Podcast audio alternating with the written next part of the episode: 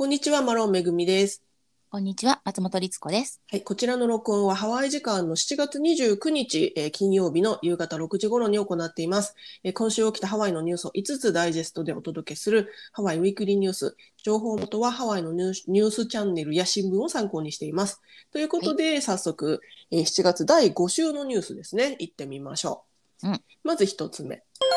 えーハワイへの旅行者数は減少。しかし、消費額はパンデミック以前より増加しているそうです。うん、ハワイ州のビジネス経済開発観光局、通称 DBET、あの頭文字を取って DBET っていう機関があるんですが、うんえー DBET が発表したデータによると、パンデミック以前と比べてハワイに来る旅行者の人数はまだ少ないものの、えー支出額はえーパンデミックの前の数字をほぼ超えている状態だということが分かりましたということなんですって。うん。うん、今年6月、だから先月ですね、6月1ヶ月間に84万人以上の人がハワイに来ているそうで、えーこれはパンデミック前の2019年の6月、同じ月ですね、6月よりも11%少ない人数なんですって。はい。にもかかわらず、6月の旅行者の消費額、えーお金をハワイで使った金額っていうのが18億3000万ドル。えー今年の6月はですね、18ドル、18億3000万ドル。で、これはパンデミ、パンデミック以前の2019年6月の16億3000万ドルと比べて12%も増加。まあ、単純に約2億ドル、2億万ドル？違う違う違う、2億ドルか。ドルくらい、えー消費してますよっていう。だから人数は少ないけど消費額は増えてるよということなんですって。うん。意外な。うん意外ですけど、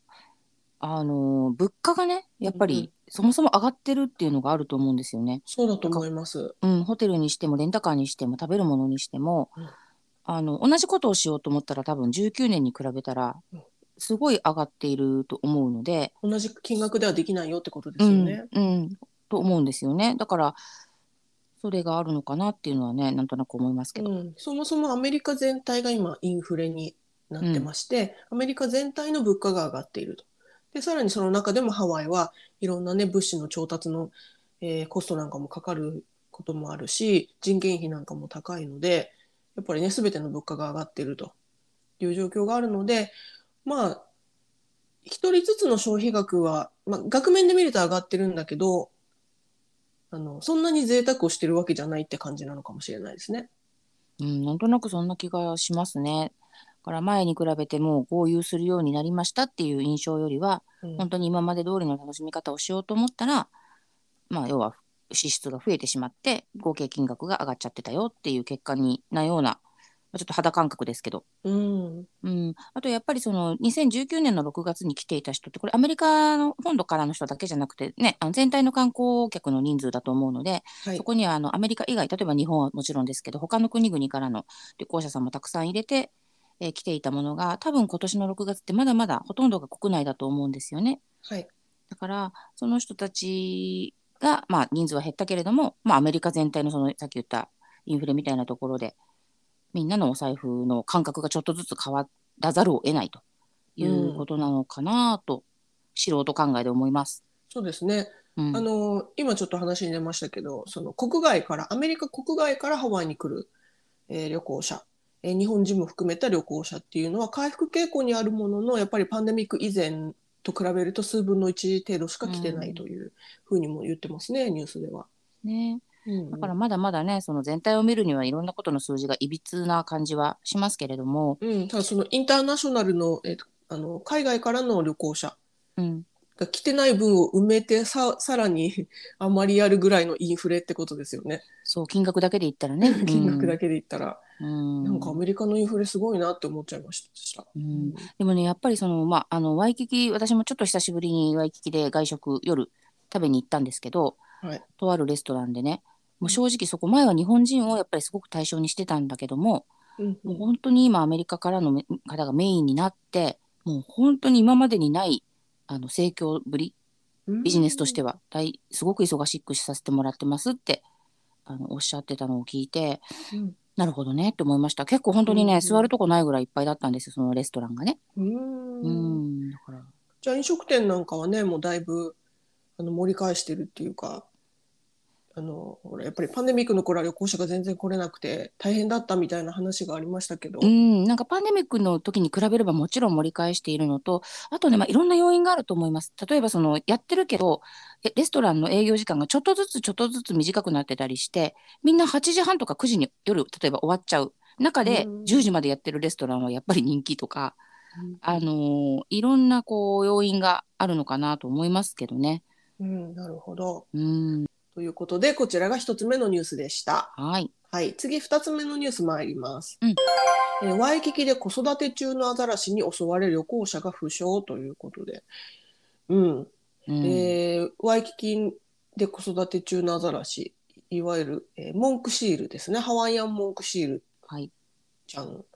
の親子がワイキキビーチの東側のカイマナビーチというところでね、あの今子育て中なんですが、そんな中、このモンクシールのお母さんと旅行者が接触する事件が発生したんですって。うん、えーニュースによりますと日曜日の朝8時ごろ女性がビーチから67メートルぐらいのところを泳いでいたところえーモンクシールが女性に向かって突進して、えー攻撃したということで、えーカメラがねその様子を捉えていてニュースでも流れてるんですがこのモンクシールのお母さんというのはロッキーという名前で、はい。えー7月上旬ぐらいにワイキキのカイマナビーチで出産をして、えーそのままそこのビーチで子育てしてるんですけれども、あのーね、出産があってから以来この周辺の海岸線に沿ってロープが張られてて、あのーここに入っちゃダメですよ今モンクシールが、あのー子育てしてますよえー150フィート以上離れてくださいねっていう風な警告の標識が出てるんですよね。はいで子育て中のモンクシールっていうのは子供を守るためにかなり獰猛になっているためちょっとした刺激でもあのなんていうんだろう攻撃的になって人間を攻撃しちゃってくるから、あの近寄らないでねっていうのがあるんですね。もともとあのハワイ州ではハワイアンモンクシールとかあとえウミガホヌとメかね。ははい。い、とかはあとイルカとかもあのそういった野生動物保護されている野生動物に関してはあの何フィート以上近づいちゃいけませんよとかそういう厳格な決まりがあって近づいたりまたはその触ったりした場合には罰金が課せられるんですよね。あの違法なので。ただまあそれ以上にやっぱり子育てしてるモンクシールっていうのはあの危険なので近寄らないでねっていう警告がされていた。えーなんですが今回ねあの水中の中で接触事故が起きてしまったっていうことなんですって。でこのモンクシールに遭遇した女性っていうのはカリフォルニアから夫婦でハワイを訪れている旅行者だそうでこの女性は60歳の小学校教師だそうです。で海で泳いでいる途中に海面からぴょってこう頭を上げたところをロッキーがちょうど近く泳いでいて攻撃してしまったと。でちょうどそのちょうどその直前にロッキーが海の中で子供を見失ってたみたいで、まあ、実際はすぐ近くにいたんですけど、まあ、そんなこともあってお母さんロッキーはちょっと神経が尖っていたため、えーたまたま近くに通りかかったっていうか泳ぎかかった女性をアタックしてしまったっていうことみたいですね。うん、でこの女性は近くにいたカヤックの人たちが助けて救助したのであの命に別状はないんだけれどもロッキーに噛まれたため顔や背中腕を負傷してしまったということなんですって。うん、このニュースね、あの本当に大きく報道されてまして、で、あのさっきめぐみちゃんも言ったように、特にそのロッキーさん、ロッキーさんがあの子育てしているっていうのはね、もうそそれ自体がすごく大きなニュースになってるんですよ。うんうんそうですよね。うんで、えっと、もうもちろん近づかないように遠くからみんながね、見守っている。で、あの、海岸線にはロープが張ってるんですが、もちろんその海、海岸線っていうか、あの、砂にはね、ビーチには張れるけど、海には、まあ、そういうものは張れないんでしょうけど、でももう、うんみんなの頭の中では、そこはロッキーが今いるから、うん不用意に近づいちゃダメだよっていうのは、多分、すごくもう大きく言われていることなんですね。うんで、しかもどうもそのニュースによると、以前にこの人、同じその60歳の方は、うん。その辺近くを泳いでいて、その辺は今泳いじゃダメだよっていう警告を受けていたことがあるようだと。うん。ね、なんかそんなニュースもあったりするので、うん。なんかそういうのが相まってですね、やっぱりもうあの地元民たちからは、ものすごいその、うん。申し訳ないですけど、怪我をしてかわいそうというよりは、どうしてそこにこの時期に行っちゃったのっていう、うん。あの声の方がね、大きく感じますね。うん、なんかそのようでね結構いろんな批判の声が上がってるみたいで今回この女性は故意にね、あのモークシールに近づいたわけではないしいることを知らないでたまたま通りかかってしまったっていうか、まあ、もしかしたら女性の方が先に泳いでたところにモークシールが通りかかったのかわかんないんだけどとにかくまああのお互いに接触する気はなかったけど接触しちゃったっていう事故だったということで、まあ、このケースに関してはその罰金の対象にはならない。という今のところ罰金の対象にはなりませんよっていうことみたいなんですけどもね。うんでもまあねさっき言ったみたいにその辺が今ちょっと状態的にこうだよっていうのは頭にはねゼロじゃなかったと勝手に思っちゃうんですよね。うん、なんか、あの一応女性はその泳ぐ時にアザラシがいなかったから大丈夫だと思ったっていう主張をしてるみたいなんですけどでもそもそも海の中なんて見えない全てが見えるわけじゃないしモンクシールってすごい人間に比べたらもうとんでもなく泳ぎが上手だからうんだって彼らはね。そう。一瞬で移動しますし今いないと思っても要はその海の中も彼らのお家だからうん。でその自分のテリトリーに入ってきたらそれは起こるよねっていう。まあまあハワイの人からするととか海とかね海洋生物に詳しい人からするとそんなの常識的に考えてわかるでしょって言いたくなっちゃう気持ちも正直わかるっていうかね。うんうんうんうん、ただこの女性やっぱりそのかなり、えーそのね、アタックされたことが怖かったみたいでいまだにねそのちょっとトラウマというか怖くて眠れなくなってます睡眠不足ですみたいなことをね訴えてるみたいですけどもね。うん、まああのハワイアンモンクシールってその絶滅危惧種というふうにね言われていて、はい。まあ、本当に大事に守っていかなければいけないもうこあのこ固有こ個頭数？はい。頭数が少ないんですよね。はい。でだからこそ本当にハワイの人たちはもう特別な思いで見守っているのでもう本当感情的に言ったらでも絶対近づいた方がおかしいじゃんって言いたくなりますが、まあでもねあのーやっぱり遠くから見てると可愛い親子なんですけど、うん。大きいですしね多分近くに行ったら。はいね、で力も相当強いでしょうから、うんまあ、だからいろんな意味でやっぱりこう自然はねあの侮ってはいけないしうんうんなんか大事にしなきゃいけないってすごい改めて思います。このニュースね日本でも日本のニュースでもやってたの見ましたね。あそうだからなんですね。うんあのに何かのニュースで扱われてました。うんだからまあね世界的にこういうのがまあ広まってそれでいい方向にねそのやっぱり守っていかなきゃいけないよね自然を大事にしなきゃいけないよねっていうのがね伝わるといいんでしょうけど。うん。うん。ね。ね。ちなみにうんうん。はいはい。あすいません。ちなみにすごい余談なんですけどはい。最近知った豆情報ではい。あのロッキーさんロッキーちゃんってあの14頭ぐらいも赤ちゃん産んでるベテランママさんなんですけれども、すごいなロッキー。うん、なんかそうやって言ってたんだけど、ロッキーさんねあのお誕生日がねあの7月31日なんですって。あら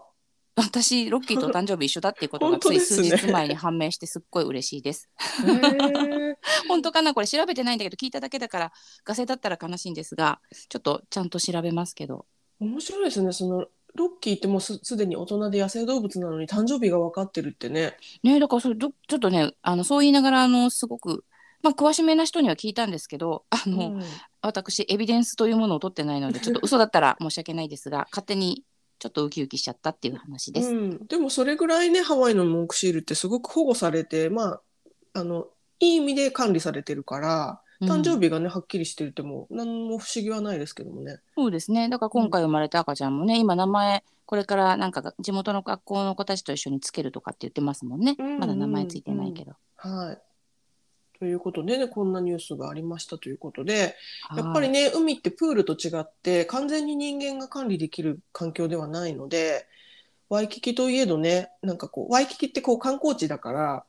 なんか安全な感じがしちゃうけど、うん、いろんな意味でねあのやっぱ自然ですからっていうところを忘れないでいたいですね。本当ですね。もうだってつながってますから海はずっとずっとね。海はねず。っとね太平洋にですからの一部ですからね。うん。はい、ということでこちらが2つ目のニュースでした。はい、はい、次3つ目のニュース参ります、うん。えー公園のトイレに行くときは紙を持参するようにという流れになってるそうです。なんか今ロッキーの話から急にちょっと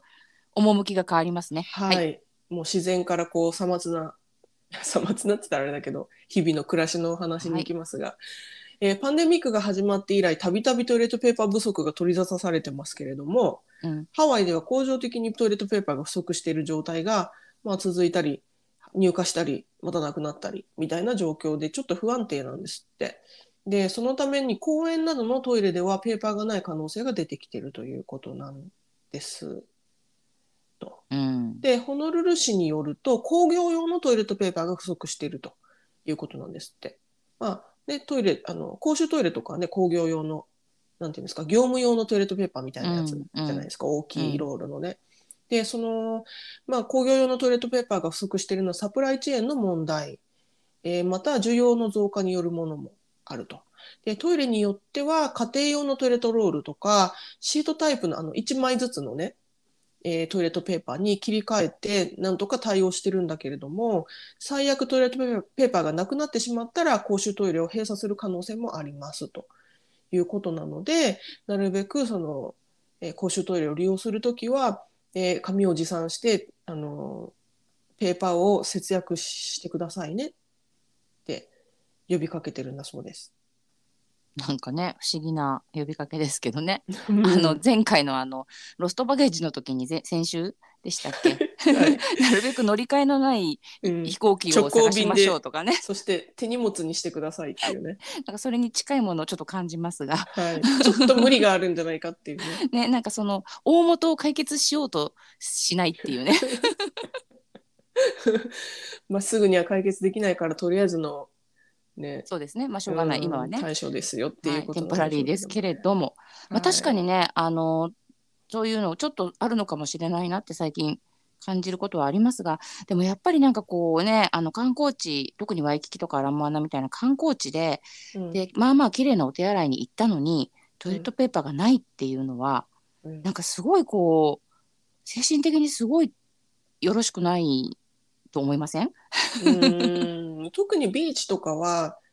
自分は水着一丁でねいホテルから行ってたりした場合うんうんうん。紙がない紙なんていちいち持っていけないですしね。ねえもううん。どうすんのかなっていうのはあるけどまあでもそれだけね本当にまあだからトイレットペーパーもちろんですけど他のものもやっぱりこう物流がうん。いまだにどうともならない感じなんですかねこの島は。この島よこの。島よ。うんでちなみにですねあの追加情報なんですが洗い流せるタイプのワイプあのウェットティッシュみたいなやつがあるじゃないですか、あれは実際には流れないから使わないでくださいっていうふうにも言ってるそうです。なんかそれさあの今言うっていう感じだよね。なんか便乗してきたなって思ったけど、うんそうまあね流れないのに流れるって言ってもあれ歌っちゃってたんだよね流していいですよってうん歌っているけれども、本来は別に溶けてなくなるものではなかったのでお気をつけくださいってことだよね。そのようですね。なんかいろいろだな考えちゃいますね。うん、だトイレってなんかもう生活に一番必要なもの絶対に必要なものだから、そうなのよ。うん、ちょっと優先してどうにか解決してほしいと思うのとだけど日本だとこういうトイ公衆トイレって紙がなかないの割と当たり前だった気がしていてなんかハワイとかアメリカって、なんだったらそのトイレットペーパーだけじゃなくてペーパータオルまであったりするじゃないですか。そうでも逆に言うとそれに甘やかされてしまっていて私 あの日本に一時帰国するときにハンカチを持ち歩くのをね忘れちゃうんですよね。うんで大抵のところで困るっていうね。ね、あどうしようどこで拭こうとか、ねあとあトイレのあ紙がないとかねみんなティッシュ持ち歩いてんのかみたいなだってポケットティッシュ配ってないもんハワイ。ねえあとポケットティッシュがね高いんですよね日本と違って。そうもともと紙製品高いんですよね。うんまあ、ということなので皆様しばらくはねトイレ行くときはお気をつけくださいということだそうです。はい、はい、こちらが3つ目のニュースでした。えー次4つ目のニュース参ります。はいえーハワイでサル痘ワクチンの予約がスタートしました。うんえーアメリカ国務省は27日水曜日よりサル痘ワクチンの予約をスタートしたんですね。でハワイ州では、えー現時点で1400回分のサル痘ワクチンをアメリカ政府より支給されているということで、まあ、1400回分ってねそんなに多くないというか、まあ、かなり少ないですからとりあえず今回の第1弾の予約の対象となるのはハイリスクの人たちうんうん。えーだそうで、えー18歳以上のハワイ州民ハワイ州住民でリスクの高い人えー過去2週間以内に感染者と接触した人とか、えー最近リスクの高い場所で他者と接触したゲイ、バイセクシャル、トランスジェンダーの人たちっていうのがハイリスクに当たるそうです。なるほうん、ただあのもちろんサル痘自体はジェンダーとか性的指向に関係なく全ての人に感染リスクがありますからど。はい。あのそこはねあのお間違いのないようにっていうことだそうですけれどもね。でねこのワクチンは2回接種するものなんですって。だから1400回分ってことは700人分っていうことなのかなっていうことのようです。なるほど。うん、ちなみにハワイでは現在の時点で11件の感染症例、サル痘の感染症例が確認されてるんですよね。みたいですね。なんか、うん、うん、でもなんかもう本当にもうここ3年ぐらいそのいろんな意味での感染症のニュースがもう多すぎて、うん。ワクチンとかそうワクチン、うん。なんかもうちょっと整理が今頭の中でつかない感じがしますが、なんかまた新しいの来ちゃったのかみたいなね。ね。ううん。ん、でなんかねそのコロナのケンタウロスとか、はい。はい。ちょっと話飛びますけどね。なんかうん。うん。どんどん新しいね本当に亜種うん。が亜種が出てきますから。もうなんかね,、うん。まあ、ねもちろんだから気をつけられる範囲で気をつけますけれども。はい。うんうん、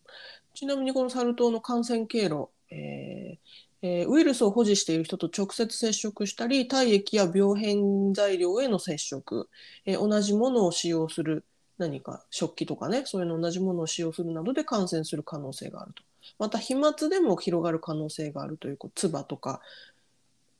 あうん。のがこう、ね、空気中に飛んだ時にっていう、まあ、ことだそうで。で COVID とまあ似てる感じですかですね。ね。でもうん。だからってまたね、マスクどうのっていうのでもちょっとないのかもしれないし。うん有無はい。まあね、あまりあの怖がりすぎても仕方がないので、まあこういうのがありますよという知識だけはね、そうですね。知っておくはい。といいんじゃないかなと思います。はい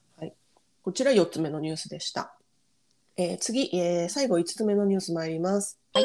えーハワイのサンゴの成分が脳卒中の特効薬になるかもしれないというニュースだそうです。ね。すごい、すごいニュースですよね、これ。はい。ハワイにしか生息しない緑色のサンゴが脳卒中から人々を救う可能性があることがハワイパシフィック・ユニバーシティ HPU の研究で分かったそうです。えー HPU のデイビッド・ホーゲン、えー科学博教授によりますと、サンゴに含まれる、えー、ワイキセニシン A、ワイキセニシン A という分子があるんだそうで、この分子が脳卒中患者の脳細胞を損傷する有害なタンパク質を防止する可能可能性とか働きがあることが分かったんですって。うん。で脳卒中ではこのタンパク質の過剰な、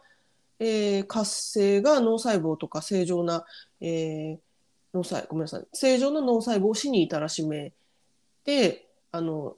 結果人間も死んじゃうよっていうことなんだけども、えーこれを10年にわたるマウスを使った実験によりこの Y キセニ Y キセニシン A という分子がそのタンパク質の活動を阻害することが分かった証明されたんですって。なのでこのこの成分を含むサンゴは、えー有効なんじゃないかっていうことみたいなんですね。でちなみにこのサンゴっていうのはノースショアとオアフ島東側のえ浅瀬に生息生息してるなんか藻みたいなねサンゴなんですけどもかなりピンポイントで生息してる感じなんですけどもね。うんね、まずそのハワイ固有っていうのがそういう素晴らしい、ね、あの人体にも何かこういい影響を与える物質を持ってるっていうのはなんかすごいあの全然専門家じゃないけどなんだか嬉しいなっていう ありがたいなっていう感じがします。であのサンゴっていうところで言うとやっぱりこの今温暖化とかあとその日焼け止めとかまあそういう有害物質とかいろんなことでハワイのみならず世界中のサンゴが結構本当にあのうん、どんどん、ねねダメージをしちゃうっていうね。はい、っていうのすごくねここ数年もっとかなあのいろんなところで大きく言われていてだからもちろんねこのサンゴだけじゃなくてやっぱりこう、はい自然のねね。全体のサンゴを守っていくことは、ひいては自分たちの身も守ることになるしなんかこうちゃんとねもう一回ちゃんとしないといけないなってすごく思いますね。うん、だからこのサンゴを今、えーこのサンゴを使った新薬の開発に向けて、HPU では、えー国立衛生研究所の資金援助を仰いでいるんですって。でうん。まあ、実際にねどれぐらいサンゴが必要なのかとか、ですねね。サンゴ自体も保護されるべき対象だと思うので、ね、どれぐらいあるのかなかねっ。てね、うんありますけど、うん実はねこれあの脳卒中だけじゃなくいろんな病気に効くんじゃないかっていういろんな可能性を秘めてる成分なんですって。まだ、ねあの研究段階だそうですが、えー、がん細胞を抑制する可能性もあるとかあとは、まあ、がんの中でも特に乳がんと脳腫瘍の一種に可能性を感じているというふうにこの方言博士がおっしゃってまして、えーさらに外傷性脳損傷や新生児の酸素欠乏のケースにも有効な可能性があるということで本当にねかなりいろんな可能性を秘めている成分だということでこれをね、うん発見した HPU のこの研究室すごいなと思いますね。うんそうですね。まあね、だから本当にその研究が進んで、まあ、実用化していくなり、もちろんそのサンゴ自体を守っていけるなりっていういい方向に、どんどんそのね研究が進んでいくことをね、あの願います。うん、養殖とか可能なんですかね？ねえ、私も今思ったんだけど、でもまあもともとここにしかいないってことはさ、うんすごくセンシティブな何かがあるのかと思うと、簡単に人間が増やせるものじゃないのかなとかね。そう思っちゃいますよね。ねだってハワイの中でもノースショアとオアフ島東側東海岸の浅瀬え、ねかなりねピンポイントですからね。うん、そこにしかない何か魔法の何かが栄養があるのかな。わうん日当たりとかじゃないですよね多分ね。かんない。でもやっぱなんかそういうのとね、さっきのあれじゃないけど、自然って本当すごいですよね。本当にもうもう自然は本当にね言葉を失います。本当ですね。もううなんんか。いろんな可能性を秘めているしは人間がね把握できないいろんなことがある本し。うんい。ありとがたいね。いうことでね、こちらが、えー5つ目のニュースでした。ということで、以上、今週のニュース5つご紹介しました。うんえー概要欄にソースのリンクを貼っておきますので、ご興味のある方はぜひご覧ください。はい。ということで、今週もご視聴どうもありがとうございました。ありがとうございました。はい、さようなら。さようなら。